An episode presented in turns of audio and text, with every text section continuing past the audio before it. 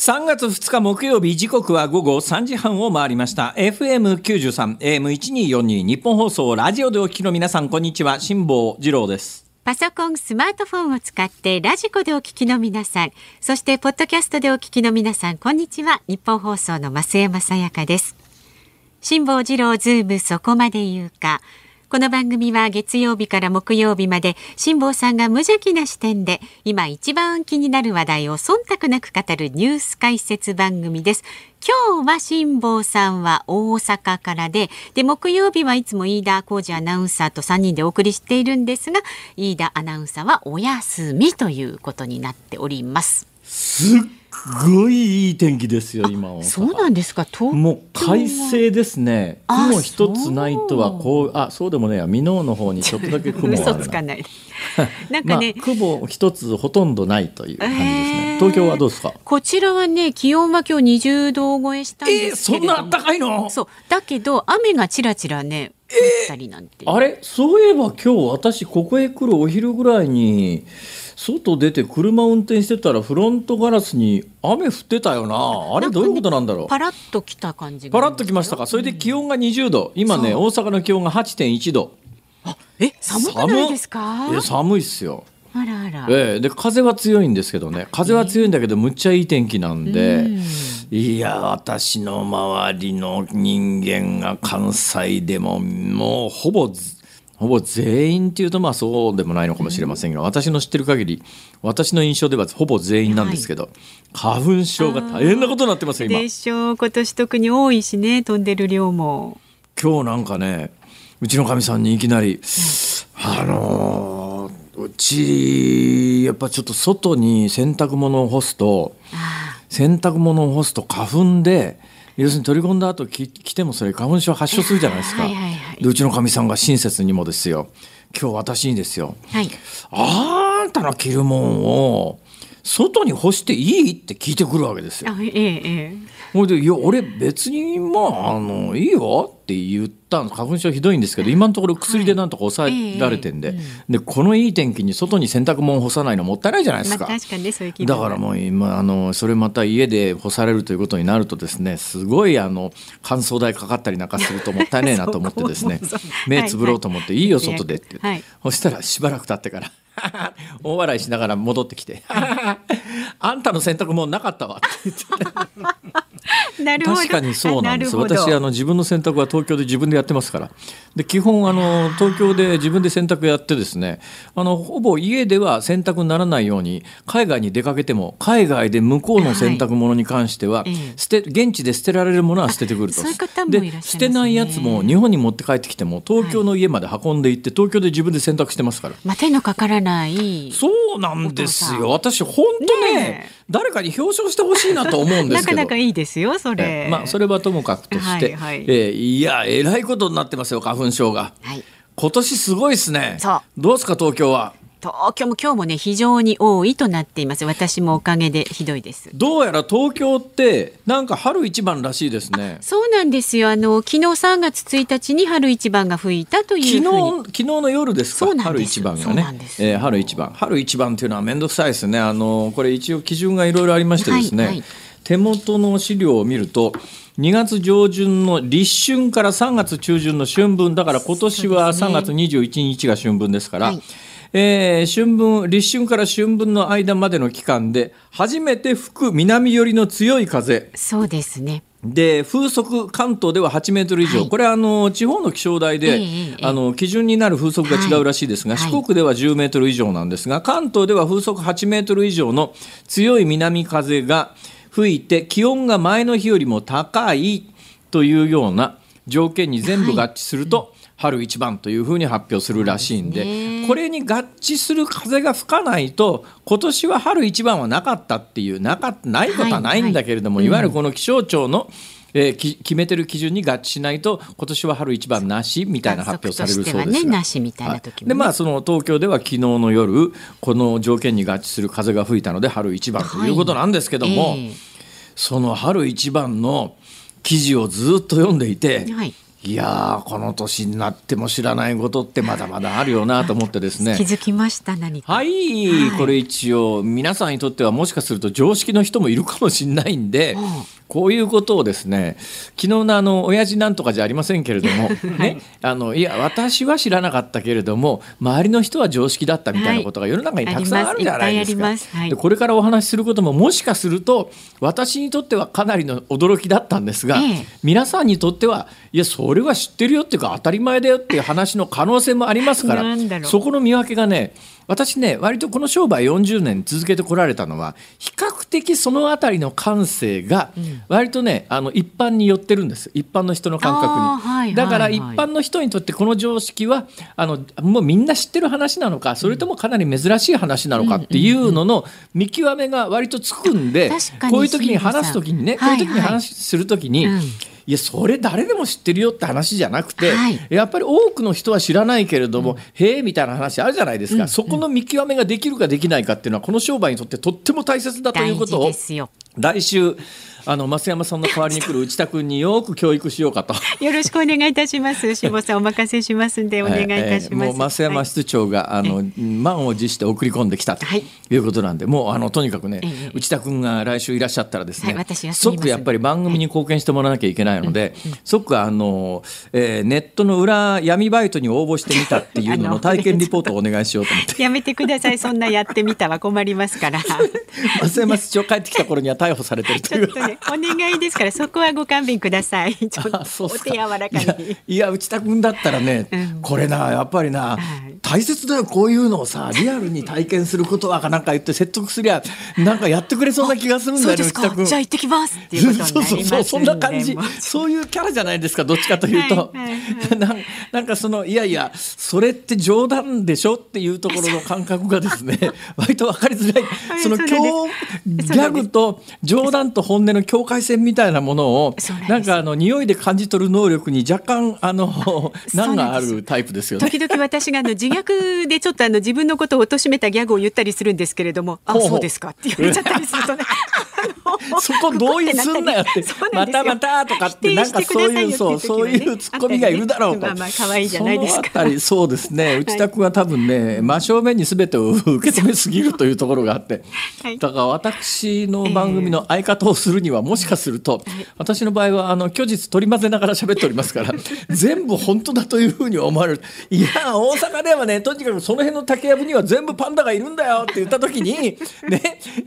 そんなアホなで受けてくれる人はいいですけど、そうなんですかって言われると あと困っちゃいますからね。いやいや今の冗談だしあのね竹やぶに全部パンダ パンダの帽子かぶった人時々いるけどってここも冗談なんだけどさ そこでまた「ああそうですか」って言われてもなっていうところあるじゃないですか。ええええええ。まだかあら来週1週間ねね。どうなるかすげえドキドキしてるんですよ。持。ち味でもありますんで、はい、ということでえー春一番に関してこれからお話しすることは、正直私のアンテナから言うと意外とまあさっきあのねいやまあみんな知ってるんだけど私だけは知らない可能性があるというふりをしましたけども、意外と知られてないんじゃないのかな春一番に関してと思うんで当然のことながらええ。ここで紹介するんですが、今日その春一番の条件を調べていて何が一番びっくりしたかというと、はい。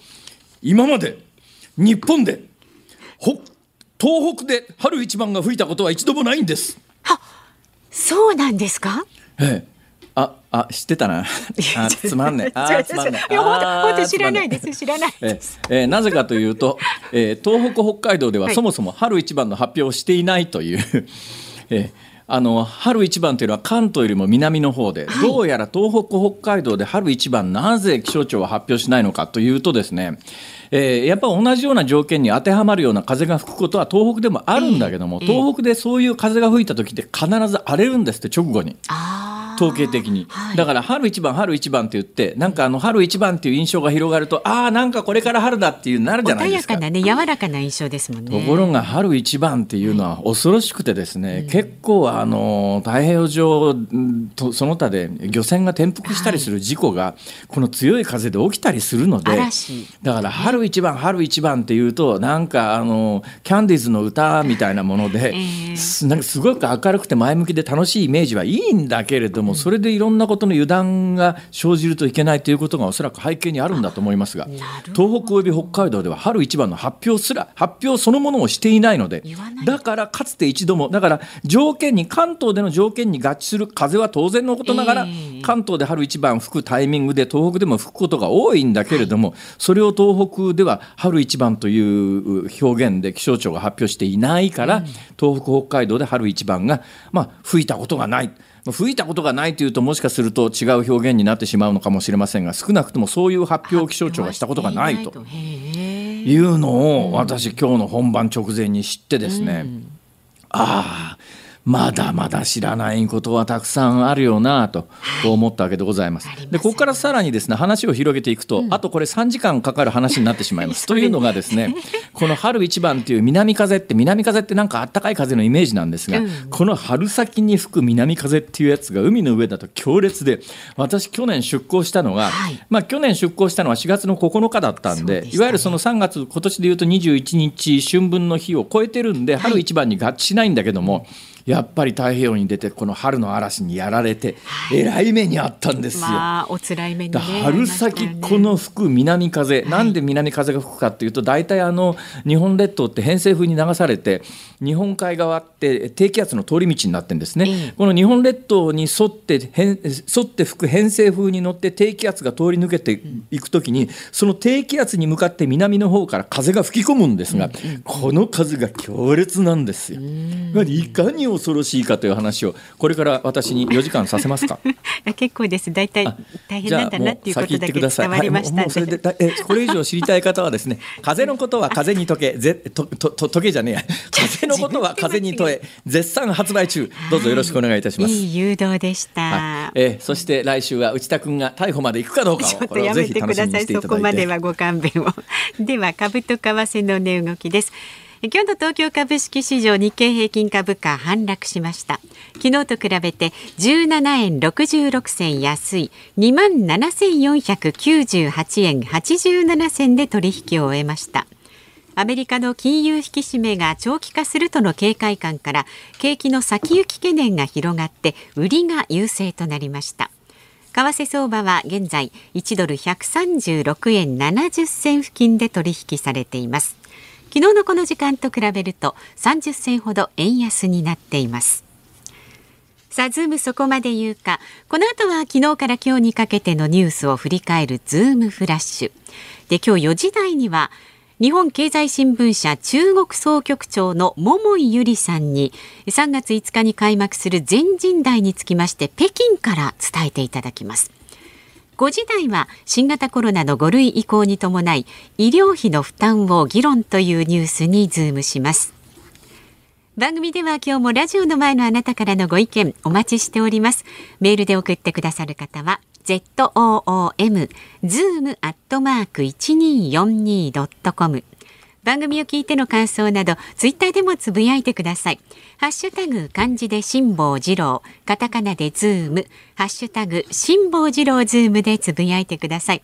で今日もお送りいたしますズームオンミュージックリクエスト。今日のお題は？今日のお題は、でございます、はい、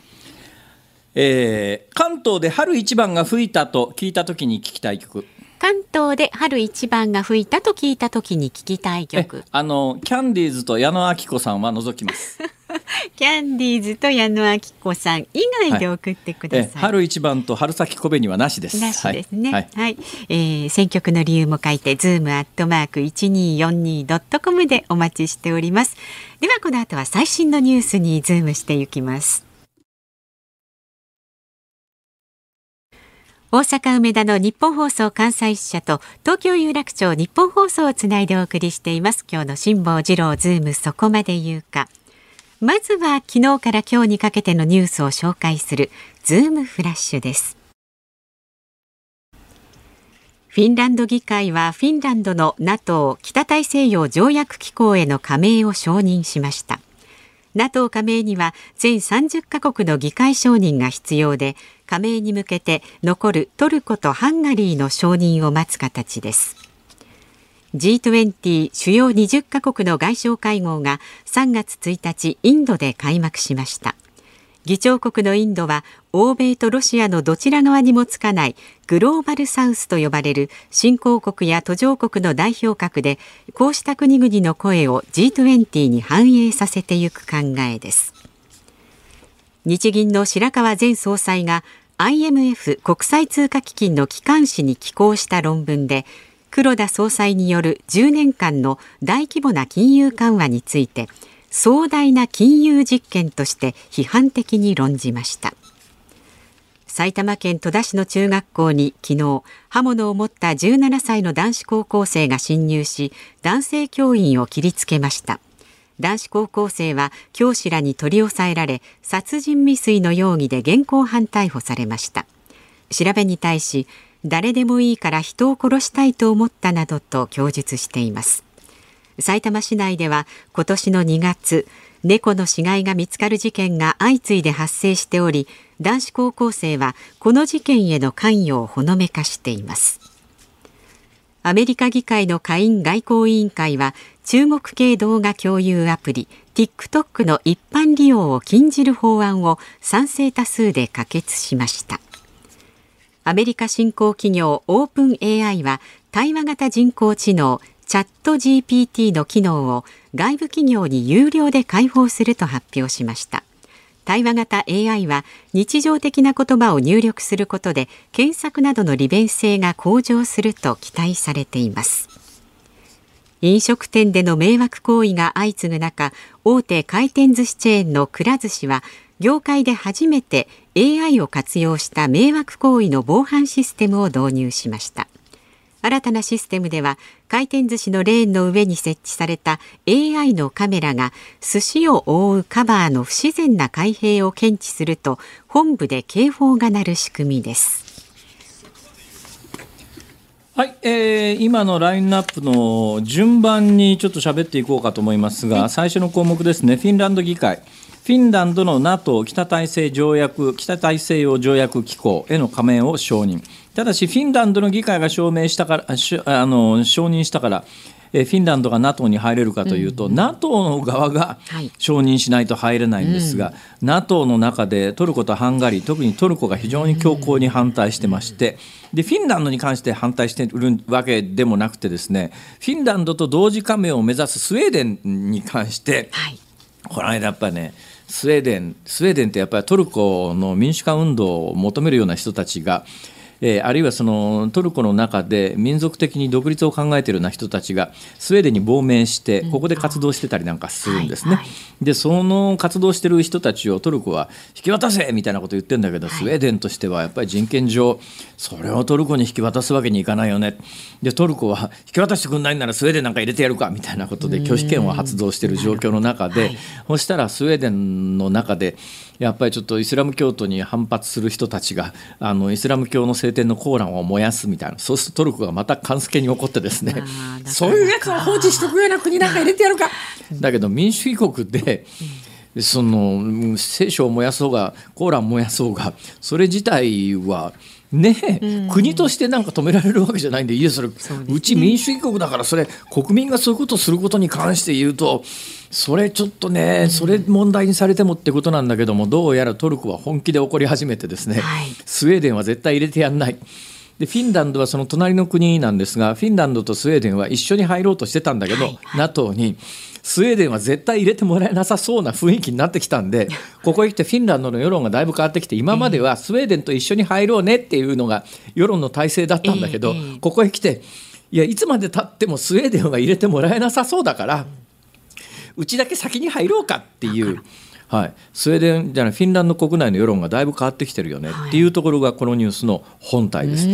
えー、ちなみにあのいわゆるスカンジナビア半島ですね。皆さんの頭の中にはヨーロッパの北の方に大きな半島がぶら下がっててえー、一番西の方からノルウェー真ん中がスウェーデン、うん、一番東がフィンランド、はい、だフィンランドはこうロシアに国境線がずっと1000キロ以上も接してると、はい、最近ここにあのフェンス作り始めたっていうのがニュースになってましたが逆に言うと今までフェンスなかったのかよって話なんですけども。そのぐらいやっぱりねフィンランドとスウェーデンというのはロシアに近いもんだからあんまりちょっとロシア刺激すんのもよくないよねっていうことで今まで NATO に入ってなかったんだけども。ウクライナがやっぱり今回侵略されたのは、NATO に入ってなかったからだよねっていう思いが両国の国民にあるんで、えー、お前ちょっと NATO に入っといた方がよかんべえと。ロシアはウクライナ侵攻したことで今まで NATO に入ってなかったフィンランドやスウェーデンすらあの NATO の方に押しやるという本当に大誤算だと思いますよ、プーチン大統領は。ちなみにスカンジナビア半島で一番西側にあるノルウェーという国はもうもうとっくの昔に NATO に加盟してますから。ノルウェーは。はいノルウェーはね、うん、だからあの3つフィンランドスウェーデンノルウェーと東から3つ大きな国が並んでるんですが、はい。はい、大きな国って大体面積が大きな国ですけどね、うん、えー、並んでるんですけども。えー、ただねあの皆さんが思ってるイメージほどは面積大きくないんですよ。そこそこでかいですよ。それはバルト三国なんかに比べるとでかいですが、ね、なんで大きいかというと、うんえー、地図ではあの赤道から離れて北の方や南の方に行くと今、あの四角いあの切れ目のない地図作るときに、上の方の面積が引き伸ばされますますから。だから実はカナダとかね、はい、えー、ロシアとかって、まあ、そこそこでかい国ではありますけれども一般的に学校の地図で見てるほどはでかくないんですよ。あ地震情報入りましたか、はい、よくお気づきですね。地震情報です。先ほど3時47分頃八丈島近海を震源とする地震がありまして八丈島で震度3を観測しました。この地震による津波の心配はありません。で震度3を、えー、観測したのが八丈島となっています。で気象庁によりますと震源地は八丈島近海で震源の深さは10キロ地震の規模を示すマグニチュードは5.1と推定されています。この地震による津波の心配はありません。さて、え次のニュース項目ですけれども G20 インドで開幕してて、まあ、林外務大臣が国会参議院で予算委員会が始まったばっかりなので、え国会対策に追われてですね、憲法上まあ、あの国会に呼ばれると、えー、大臣は出席しなきゃいけないという決まりがありますから、はい、えー、それで、まあ、日本国内に釘付けになって G20 に参加できませんでしたっていうのが結構批判的にメディアに取り上げられるようになって国会での雰囲気も様変わりで 参議院で野党がなんで行かないんだっていうふうに批判をすると、要するに何が起きてるかというと今回林外務大臣がインドに行けなかったのは、野党が国会の審議に外務大臣が出てないのはおかしいって言うからだっていうニュアンスの報道が広がったので、いや俺ら別に反対してないしだからね今回の報道を見て一斉にみんな俺たちのせいじゃねえよって言い始めてるっていう。与党は与党でいや野党が出ろって言うからしょうがないから野党は野党でいや俺たちはそういう時には行くべきだろうみたいな。いやいやあんたたちね。これ言ってりゃ言ってたって間違いなく国会軽視だって言ってね参議院軽視だとか言ってね批判されますから。なんともですね。でも今回背景に何があったのかというとやっぱりね、えー、やっぱり参議院の地位低下を恐れる自民党の参議院の偉い人たちがやっぱり参議院の予算審議の冒頭に大臣は全部いるだろうっていうようなところから出発してるみたいですね。だから野党の側は一言相談してくれりゃ生かしたのにっていう、まあ、これはこれで本当かもしれないけれども。えー、何をやってんだか日本の参議院は国会はっていうのが私の素朴な印象です。はい、お時間です。ズームフラッシュでした。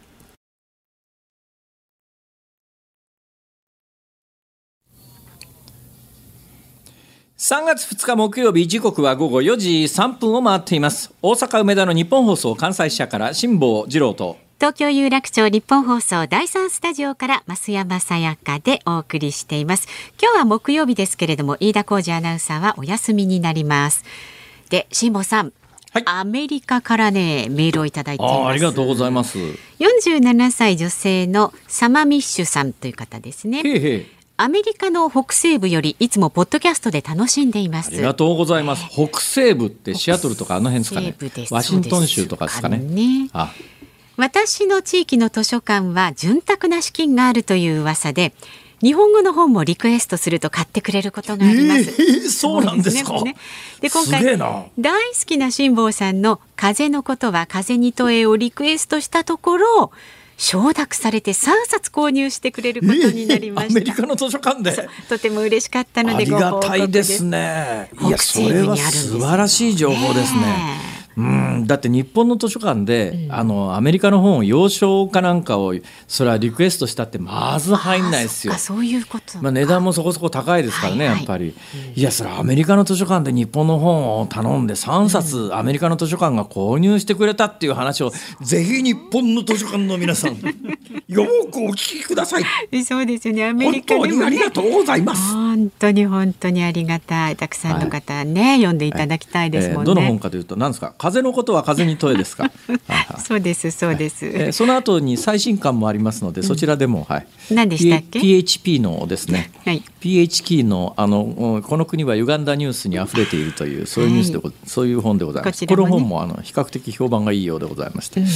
えー、一つ何卒よろしくお願いいたします。何卒？伏して伏してお願い申し上げまする。はい、一つよく辛抱が申しております。えー、すいません。ケチのことはケチに問えっていうねありましたけれどもね。そういうイメージあの振りまくのやめていただけますか？わかりました、はい、ケチと金額は違うんですよ。そうなんですよ。大きく違いますよね。はい、さあラジオの前のあなたからのご意見まだまだお待ちしております。メールは z o o m zoom アットマーク一二四二ドットコム。感想はツイッターでもどうぞ。ハッシュタグ辛坊治郎ズームでつぶやいてください。今日の5時26分頃の大喜利リクエストズームオンミュージックリクエスト。お題は関東で春一番が吹いたと聞いた時に聞きたい曲、えー、キャンディーズと矢野顕子さんは除くということで送ってください。すいません。はい、お待ちしております。さあ、この後は中国の北京とつなぎます。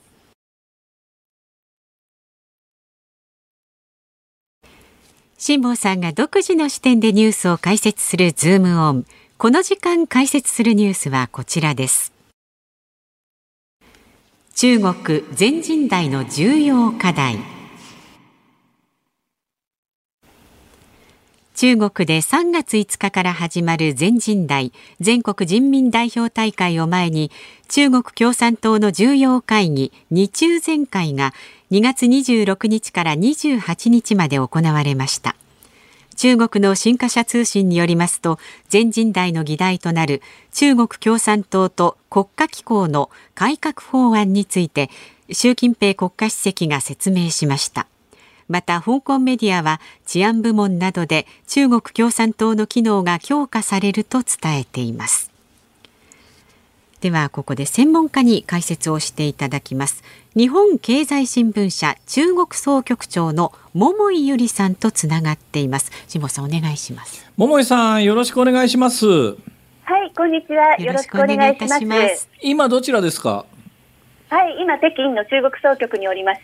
お天気どうですか？はいすごくいい天気ですね。あの中国はあの郊外がなければ空が真っ青なので冬は。とても綺麗な空です。郊外がなければって今なんか空気がり綺麗な理由があるんですか？それ全人代ですあそうですね。あのまあ全人代でっていうのもありますけどやっぱりここ数年昔 PM ね2.7とかありましたけどありましたありました、はい、はい、あれはかなり中国政府習近平政権が対策をしましてここのところ、えー、そのその空気がそれで汚れるとかあの指標が高い指標が出てみんな対策するとそういったことがなくなってきてるんですね。空気清浄機とかも一時は一時は必須だったんですけど、最近はあんまり使ってるっていう人もいなくなりました。それぐらい空気は変わっています。一時期そうですね。何年か前は中国はやっぱりあの、はい、車の排ガスプラスやっぱ石炭を燃料とする暖房が冬場になるとって、はい、石炭燃料とする暖房が減ってきてるってことですかね？えー、そうですね。あとやっぱりそれ結構郊外に工場もあったんですよ。北京といえど。はあはあ、そういうの全部なくしちゃってるんですね。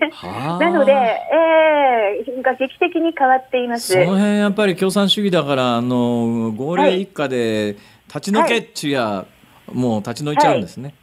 はい、変わるときは早いです。そうですね。中国はなんつったって土地の所有権がないので、使用権は、はい、あの土地は全部国家が持っていて、使用権だけ国民に与えられていて、その使用権も国の都合で、はい、あえ出てけって言ったら出てかなきゃいけないっていう、そんなことなんですよね、中国はね。そうなんですね。えーまあそうなるとまあ工場の撤去も早いわな。早い早いです。はい。さて、えー、そんな中国ですが、えー、全人代が始まるということで、えー、北京市内どんな雰囲気ですか？はい、あ、あのー、かなり。えー、警備が厳しくなってきました、まあ、例年のことなんですけれども通れない場所があったり地下鉄に乗る時の、あの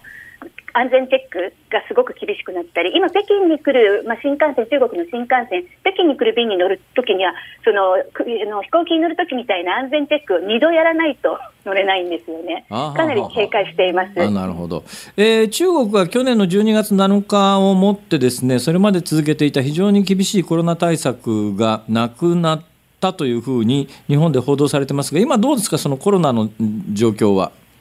はい、もう中国の方、切り替えが早いので、もう昨年11月、ゼロコロナが消滅を極めて、ですね。でええ。12月にフルフルコロナで、まあ、8割、9割の方が感染をしたと言われてますけど、ええしかしもう今、もうそんなことがあったのかも忘れてるかのような形で、もう繁華街も観光地も人で溢れてますし、まあ、北京も渋滞、ものすごいですね、元に戻っています。ああそうですか。あのこはいこへ来てね、アメリカ発で日本あたりでもいやあのコロナのウイルスは中国がの研究所がみたいな報道がされ始めてるんですが中国国内でそんな報道ってあるんですか、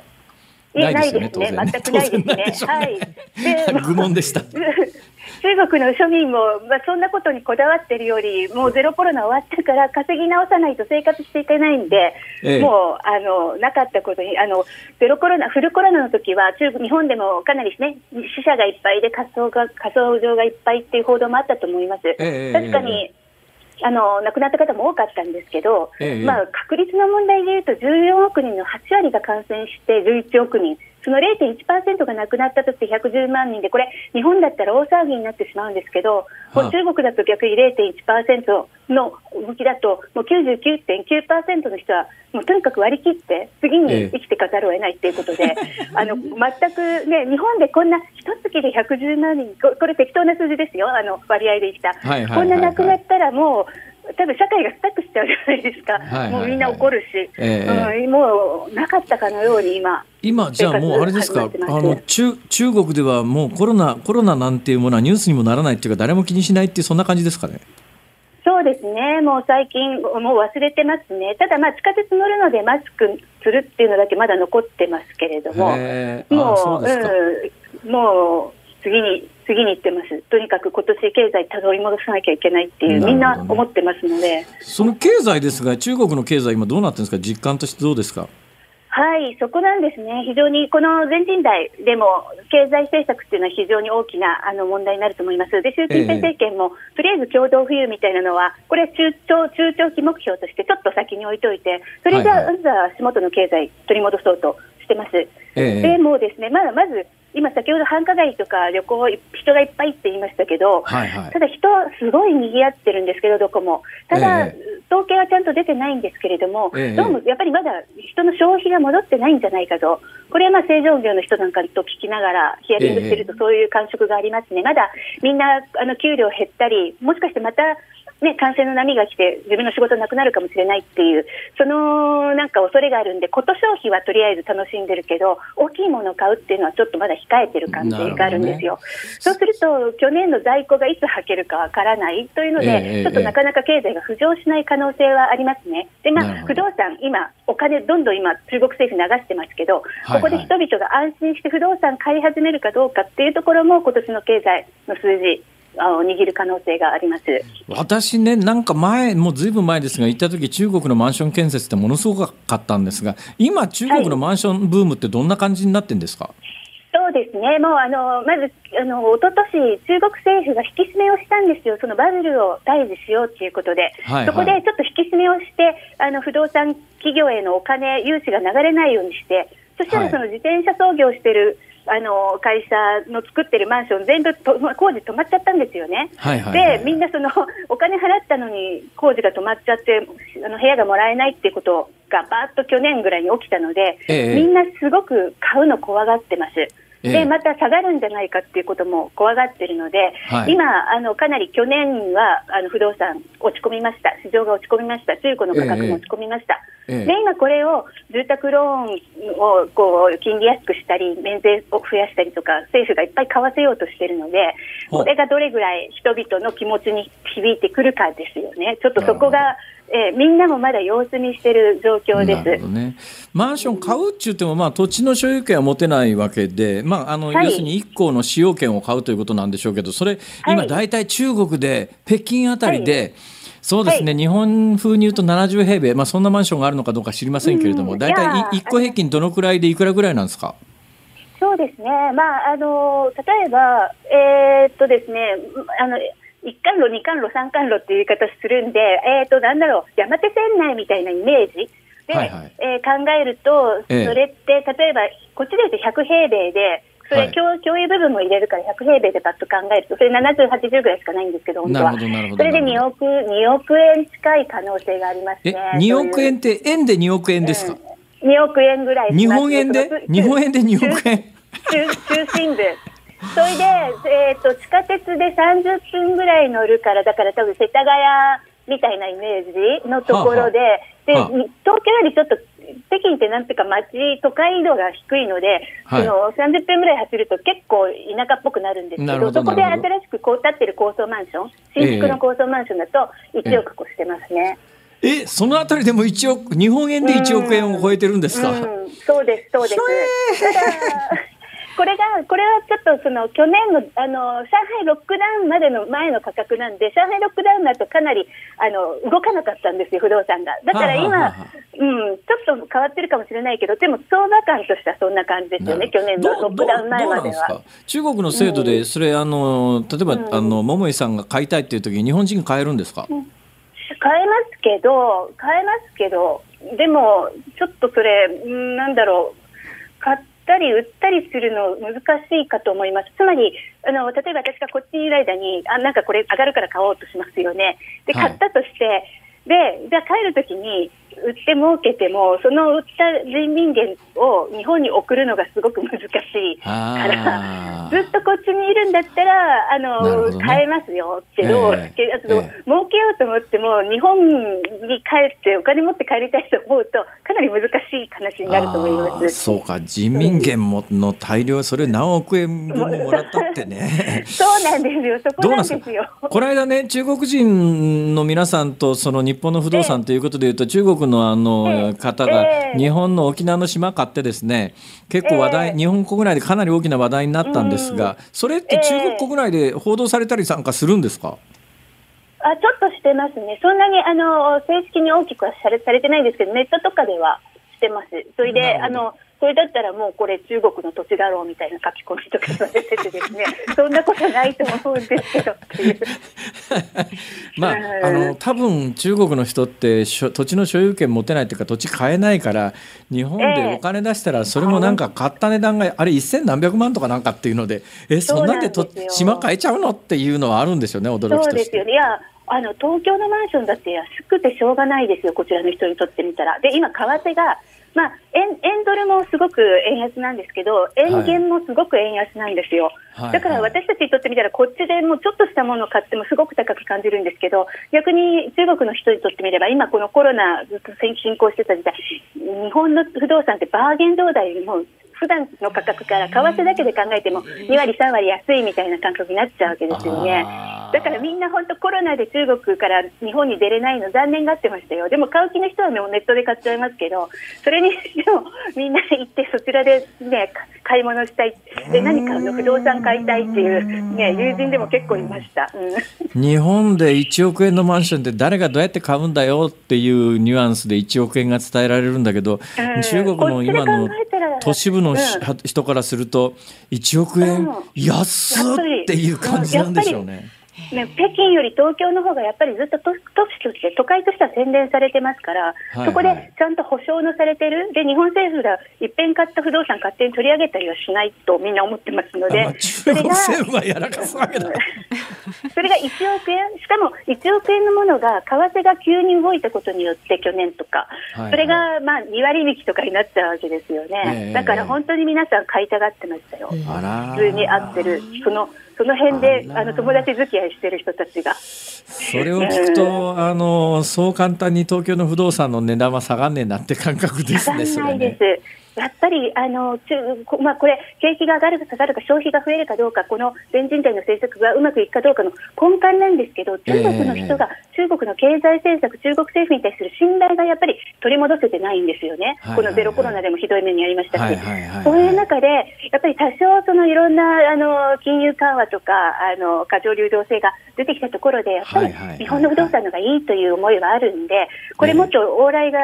あの激しくなったらですねやっぱりどんどん買いたいという人は多いと思いますのでそうでしょうね、うん、その需要だけでも日本の不動産って下がらないんじゃないかなというふうに私も中国側の事情から見て思ってます、ね、それにやっぱり中国でそれは中国共産党に非常に民族主義的傾向の強い人は別にしてどう考えたって、うん、日本に移り住んであの自由な言論の中で拘束される心配もなくどう考えたって一定のお金がありゃ日本に来ますよね、これは。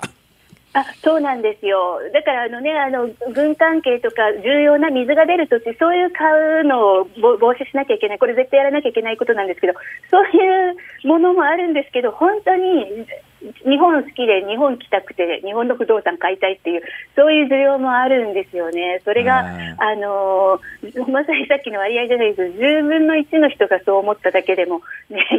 1億4000万ですからね。10分の1だって日本の人口上回っちゃうわけですからね。そうなんですよ。だからちょっとここ、ボリュームが大きすぎるのであの日本は自由主義、自由主義経済資本主義経済だからあのね、重要施設以外のところで本当はそんなにあの制限するのって日本の経済の良さをなくしちゃうところではあるんですけど、はいはいはい、あまりにもボリュームが違う経済、勢いが違う経済が隣にあるから、ね、うん、ちょっと新しい仕組みっていうのを考えていかなきゃいけないというのは思いますね、ね、今までの常識はそれは通用しないっていう感じですね、通用しない。んです。えー、さて、えー、中国の政治の方に話を移したいんですが、その全人代で、はい、えー、習近平体制の、まあ、今回の何ですか、えー、中国の今回を機に、どのタイミングか僕はよく分かってないんですけど、今回の全人代前後で、中国の新しい大臣、その他の夫人が変わるんですか？はいそうですこの全人代の最終日に、えー、総理大臣とか、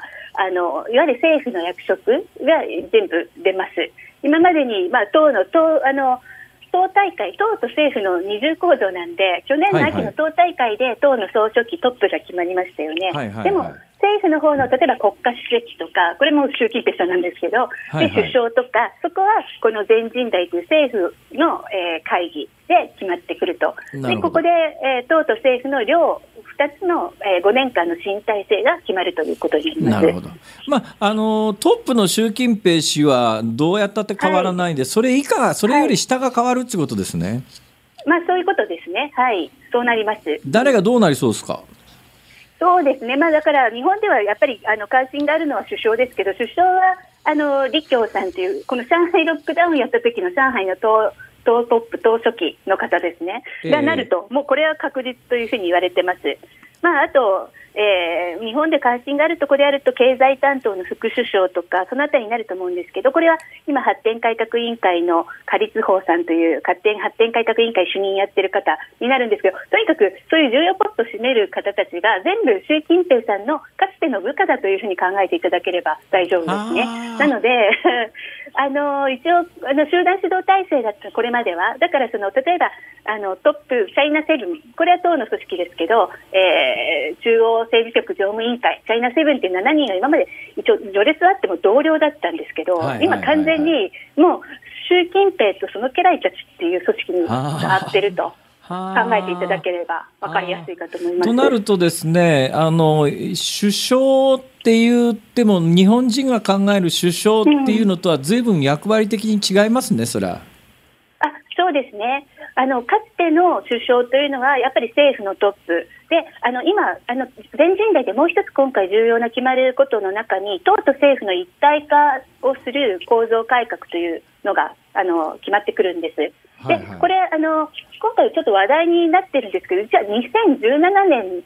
つまり5年前の新体制発足時の全人代でも同じ改革があったんです。で党と政府の一体化を図る、えー、制度改革でそこで残っちゃってたパズルのピースがあったんですね、それを今回、最後やって完成するっていうことなんですけど、でもうこれ、あのー、あれなんですよ、この党と政府の一体化っていう、ちょっと話していいですか、あのこれ、結構、旧中国共産党では因縁の闘争でですね、ほうほう毛沢東時代に遡るんですよ。はいはいで毛沢東さんが新中国ができた時それまで党の権力握る闘争をやってたんですけど、ええええあの新中国ができたら政府っていう組織ができたんですよ。ええで政府に意思決定プロセスってどんどん移る当然ですよね国会になったわけですかはいはいはいはいらゲリラ党じゃなくて。ええでそこで毛沢東は党の下にいかにその政府を入れるかと。党が頭で政府は手足みたいに、そういうふうにしたいっていうので、いろいろ陰謀いろいろやって、それが完成したんですよ。ええええで、そこでで起きちゃったのが、あの大躍進政策とか、はいはい2000万人が餓死したとか、はいそういうことになっちゃったわけですね。で、毛沢東が死んだ後に、鄧小平が、この毛沢東がくっつけちゃった党と政府の分離を図ったんですよ。はいそこで、で党の指導は受けるけど、党は党。で政府は政府で政府は、えー、とちゃんと政策立案もするし執行もするっていういわゆるワンストップの普通の政府になってたんです。だから、ええ首相も物事を決めれる首相だったんですよ。ではいはい。習近平さんがこの10年間かけてもう今回だけじゃなくて10年間かけてやってるのが、えーその党と政府の一体毛沢東時代に戻す。これやっちゃうとあ政府はただの手足、だから首相も何も決めない、なんかえ党が決めたことを言われた通りやるのをうまくええ手配する人みたいな、ええ。ええそういうふうなものになっちゃうんで、あんまり今回、李強さんが決まりましたって言っても、昔、あの中国の首相が決まると、この人はどういう人でどういう方針を持ててて、特集しないといけなかったんですけど、はいはいはい今回、李強さんを特集してもあんまり意味がない可能性がありますね。でで今回、まあ、あの残ってた大事な部分の最後のピースを埋めるっていう改革がこの全人代でやって完成しちゃうっていうことななんですよるほど。もうあの習近平共産党一党完全独裁体制の中国が完成するっていうことですね。はい、そうです、そうです。どこまで行くんですかね、この体制は。あとつまり去年から5年続くのはもう確定しましたよね。そこから先どこまで行くんですかね。これはですね、もうどこまででも続けるっていう形ができてるんです、システムとして。はあ。ただ、まあ、習近平さんが辞めたいっていうか、習近平さんの健康状態が悪くなるか、ええ。この2つがない限り、どこまででも続けられる、誰かが文句言っても、その文句が通用しないようなシステムをガチッと習近平さんが構築しちゃったので、はあ。あのどこまででも行きます。はい。だ。から、うまく、うん健康問題、問題なければ、今、習近平さんってあの2049年の、えー新中国建国100年目標っていうのが中国あるんですけど、その途中に2035年目標っていうのを置いてるんですよね、そのこうする、こうするっていうのを。はあはあはあで2035年の時だと、まだ習近平80代なので、あの中国共産党の人ってみんなすごい健康健康がしっかりしてるから、80だとまだやれてる可能性あるから、ここが、この辺までやってる可能性は十分あそっとじゃあります。中国は変わらないということですね。さて、いやー桃井さん。桃井さん、あのそうやって中国でね、今も中国の北京と回線つながって喋ってるわけですけれども、私、ええ。あの途中で誰かがこれあの中国のかあの誰かがモニターしてて、いらんこと言うとええ。回線切ったりなんかするんじゃないかっていう、そういう恐れを危惧,、危惧しながら、えーこの20分過ごしてたんですが、切れなくてよかったねなんですが、はい桃井さんどうですか、そのいらんこと言ったら中国でとっ捕まるんじゃないかみたいな恐怖感ありませんか？あもちろんあります。あのますますあります。はい。今本当ち例えば地方に行っただけでも法案について回ってこられちゃうんですよね。ついてくるっていうか。もうあからさまなので、まあ今日言ったようなことはすべて気をつけて喋ってますので大丈夫ですけれども。もうそんな中ね。いやあのねそのキワキワのトークをこの速度でするのは桃井さんすごいよ。ございます。いやいや面白かったですありがとうございました。またぜひよろしくお願いいたします。日本経済新聞社中国総局長の桃井ゆりさんでした。日本放送辛坊治郎ズームそこまで言うかをポッドキャスト YouTube でお聞きのあなたいつもどうもありがとうございます日本放送の増山さやかですお聞きの内容は配信用に編集したものです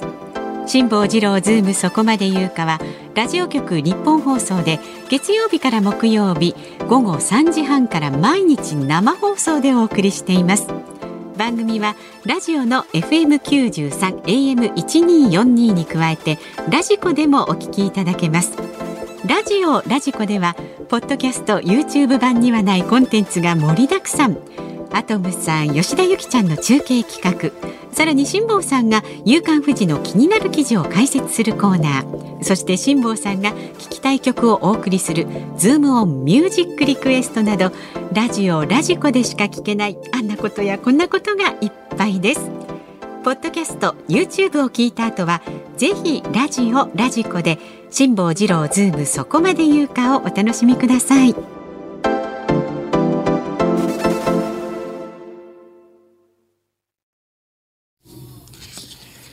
3月2日木曜日時刻は午後5時を回りました。こんにちは辛坊治郎です。こんにちは日本放送の増山さやかです。さあ時刻5時過ぎましたんでズモンミュージックリクエストをご紹介してまいります、えー、ありがとうございます。ありがとうございます。今日のお題は関東で春一番が吹いたと聞いた時に聞きたい曲でキャンディーズと矢野明子さんは除くというねお題でしたまずは群馬県の何ですか？条件が厳しくて。まあねそうですね。ありがとうございます。お寄せいただいた方々。群馬県の疾風のユンさん54歳男性の方です。ほうほう。辛坊さんこんにちは。春一番が吹いた時に聞きたい曲は中森明菜さんのサザンウィンドでお願いします。まさに南風。ねでね、え群馬はめっちゃ吹いてますよ。曲のように気持ちよく吹いてほしい願い。冬の間はね、えー、か赤城おろしとかほらからっ風、はいはい、群馬名物からっ風、ね、上州名物からっ風ですか。今もうそこも南風はい。それからですね栃木県の梅干し小僧さん63歳男性はですね松たか子さん明日春が来たらをリクエストします。春一番が吹いたらまさに明日は春ウキウキしますね、うん、するするね。するするそれから神奈川県横須賀市の53歳の男性トカタンさん。関東で春一番が吹いたと聞きたい時に聞いた時に聞きたい曲は柏原芳恵さんの春なのに。やっぱ春ってつく歌結構あるん柏原芳恵さん、素敵なアイドルでした。はい、でね、今日娘が卒業式を迎えました。懐かしい春のお別れのこの曲ね、おめでとうございます。ね、おいくつになってね、はい、何学校なんですかね。よかったよかったね、卒業式ってやっぱり。ね、親嬉しいっすよね。親はね、ねそう感動の涙を流しますよ。ご苦労様です。おめでとうございます。それから千葉県の66歳男性のケチンボえー、二郎さんですね。ちょっと、ちょっと、ちょっと。ケチンボウ二郎さんは。なんだよ、それ。ね、春一番から私はケチンボウなんじゃないって、私は土手の、土手の菜の花食べるよ、そら。いや、まあ、はい、この季節はね、本当嬉しいんですよ。あのね、土手のね、伸びるっていうのが私大好物なんです。いろいろね。伸びるの根っこにね、味噌つけて食うのがね、何より好きなんですけど。最近伸びるがなかなかないんだな、これが。はい。まあ、倹約家とケチのちょっとケチ寄りの、まあ、倹約家ぐらいな感じですかね。なんだよそれ。でリクエスト曲はですね。春一番からの連想で強い風で風船が飛ばされるイメージが浮かびましたので浅田美代子さんの赤い風船をお願いします。赤い風船ね、うん、懐かしい、はい、え美代子ちゃん。そう。世田谷区の春の細海さん53歳はですね。春の細海、うん、ちょっとねあの入れ替えてますハッピーエンドで風を集めてお願いします。収録アルバムのタイトルも、えー、風待ちロマンですしこれしかありません。細野晴臣さん作によるメローな曲も松本隆さん作による難解ながら心に染み入るような歌詞も春先のこの時期になぜかしっくりきます。いい曲知ってますね。本当ですね。はい。そしてこちらの方は神奈川県67歳万歳親父さんです春の兆しを感じる風に吹かれてロシアのウクライナ侵攻から1年経ったんだと感じました。戦争が早く終わって平和が来るといいですね。ということでボブ・ディランの風に吹かれておりくブロームインザウィンド。はいはい。ねノーベル文学賞。そうですね。はいそうですか。もう67歳。あもう世代的にドンピシャですねこれきっと。きっとねはい。ズームオンミュージックリクエスト。本日は洋楽。ボブ・ディラン。風に吹かれて。それにしますか、はい、ではエンディングねだいたい5時26分ぐらいになるかと思いますがお送りしますのでお待ちになってください番組ではラジオの前のあなたからのご意見は24時間お待ちしております。メールはズームアットマーク 1242.com ツイッターはハッシュタグ漢字で辛坊治郎カタカナでズーム。ハッシュタグ辛坊治郎ズームであなたからのご意見をお待ちしております。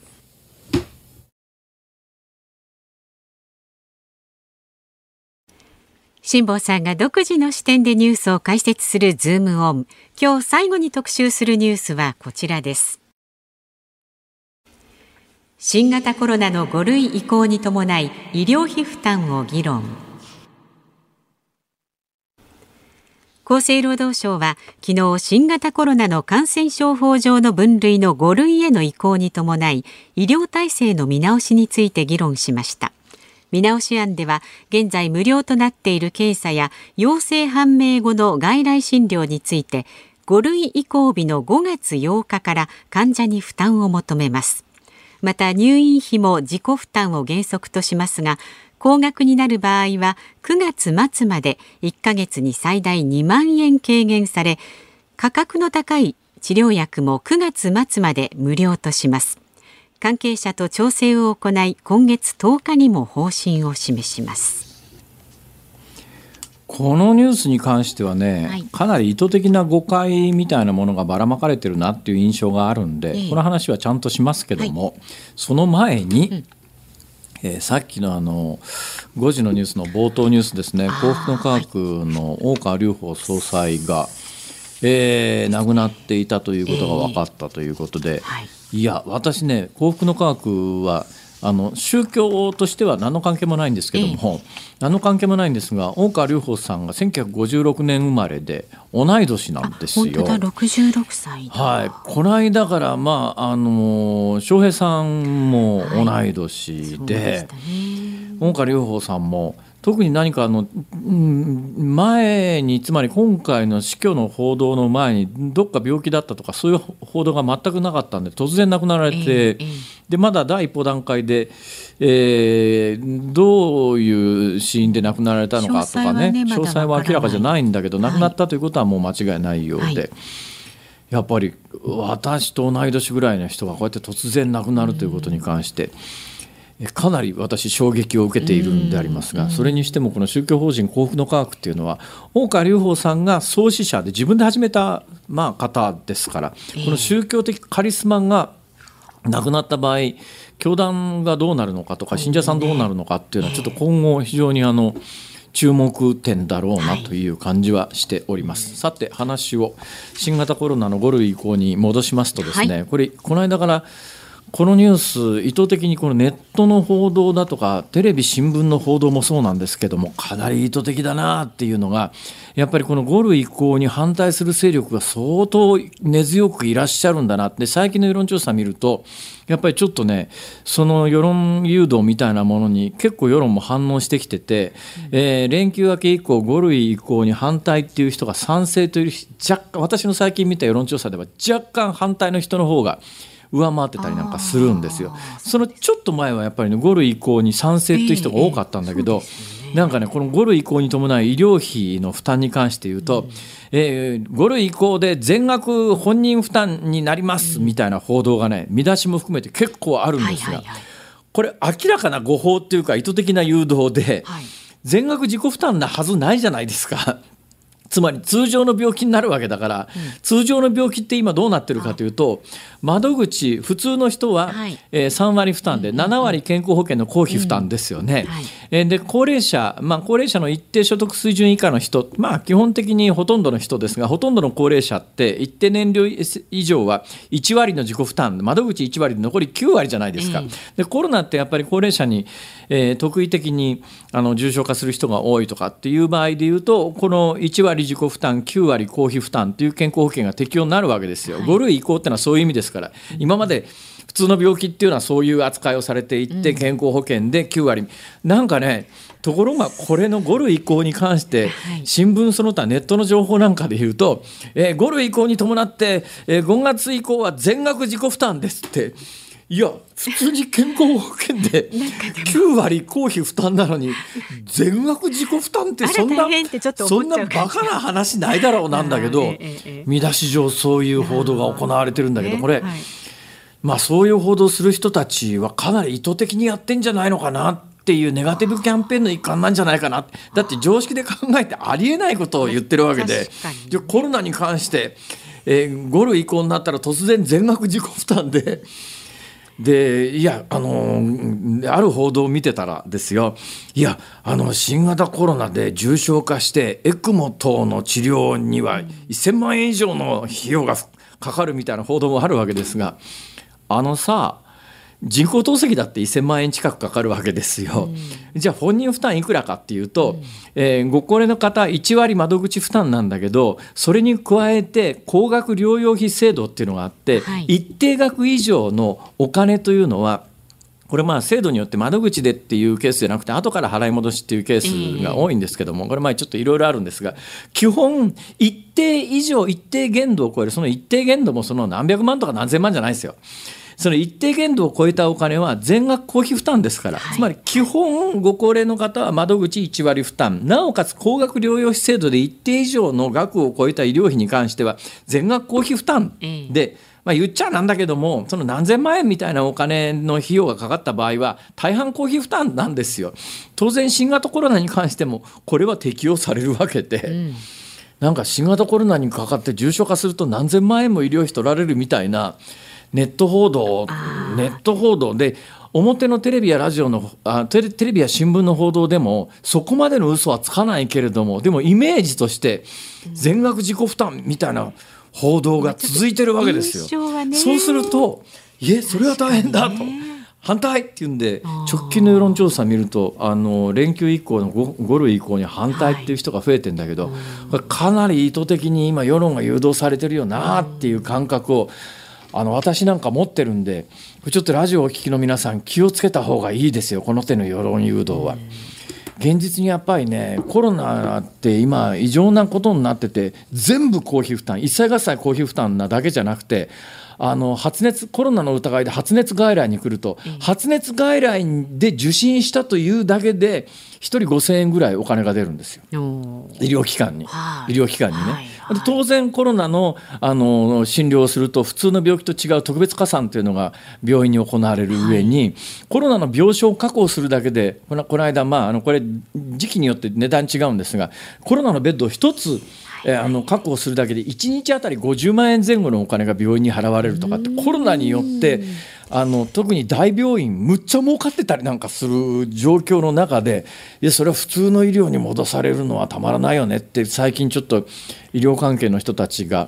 あの大きな声を上げてるんだけれども事実に基づいてねこうなりますはいいんだけど、はい、ちょっとやっぱり明らかに事実をねぎ、ま、ねじ曲げる形で世論誘導するのはどうかなっていう最近の報道を見ててね、はい、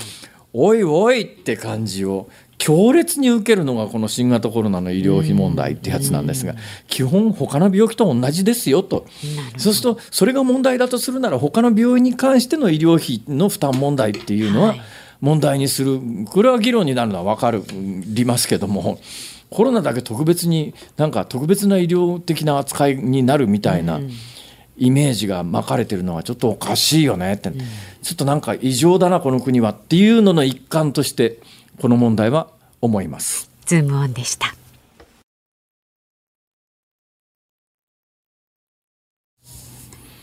ズームミュージックリクエストをお送りしたのは万歳親父さん新次さんからのリクエストボブ・ディラン「風に吹かれて」うん、はい、1963年のボブ・ディラン作詞作曲、まあ、この曲などが代表曲になってノーベル文学賞をボブ・ディランが受賞するということになりました、はい、なんか今の曲もいい感じのハーモニカ入ってましたけど辛坊さんあこれブルースハープですね。これ。なかなか難しいですよ。これがねギターをこの青春時代にこの頃ギターが流行っててですね、はいえー、あのテレビ番組に出て白いギターをもらって帰るというのが 若い人にブームになった時代でこの風に吹かれてって歌い出しのところのコードが簡単なんで、うん。まあはっきり言って初心者誰でも弾けるんですよ。ところがサビの部分に行くと、F コードっていうのが出てくるんですねギターで、はいはいはい。F コードっていうのは、指一本で全部の弦を押さえないとうん。音が出せないんですよこれが。この辺でみんな挫折するという。だから歌い出しは誰でもできるんだけど、サビでみんなギターを諦めるというそういうきっかけの曲ではありました。なるほど。はいさあ、お聞きのニッポン放送、この後5時30分からは鶴光師匠、お美和子様の鶴光の噂のゴールデンリクエスト。で、明日の朝6時からの OK コージーアップは、新業一課の OK Cozy up、今週はお送りしています。コメンテーターは、中央大学法科大学院教授のえーそして弁護士の野村修也さんです。取り上げるニュースは LGBT 法案で初討議の憲法審査会3月5日開幕の全あ中国全人代についてなどをお送りするそうです。でその後、えー、春風亭一之輔さんあなたとハッピーも聞いてください。明日のテーマ我が家のゴミ問題教えてですのでねゴミにまつわるメールお待ちしております。でえー来週3月6日月曜日午後3時半からの辛坊治郎ズームそこまで言うか。4時台のゲストは政治ジャーナリストの田崎史郎さんです。国会のガーシー議員への対応について伺っていきます。であの私来週1週間お休みいただきますのでピンチヒッター日本放送、えーもうこの春で4年目になりますね。内田裕樹アナウンサー。え。あの内田裕樹闇バイトを体験してみるという これをぜひね実現したいな。とあそういえばあの千葉県のレポルさんからそうそうそう。あの息子さんが高校受かったという。そうあの風にことは風に問えをあの買って受験勉強してたっていう方。おめでとうおめでとうございます。以上辛坊治郎と。増山さやかでした。また来週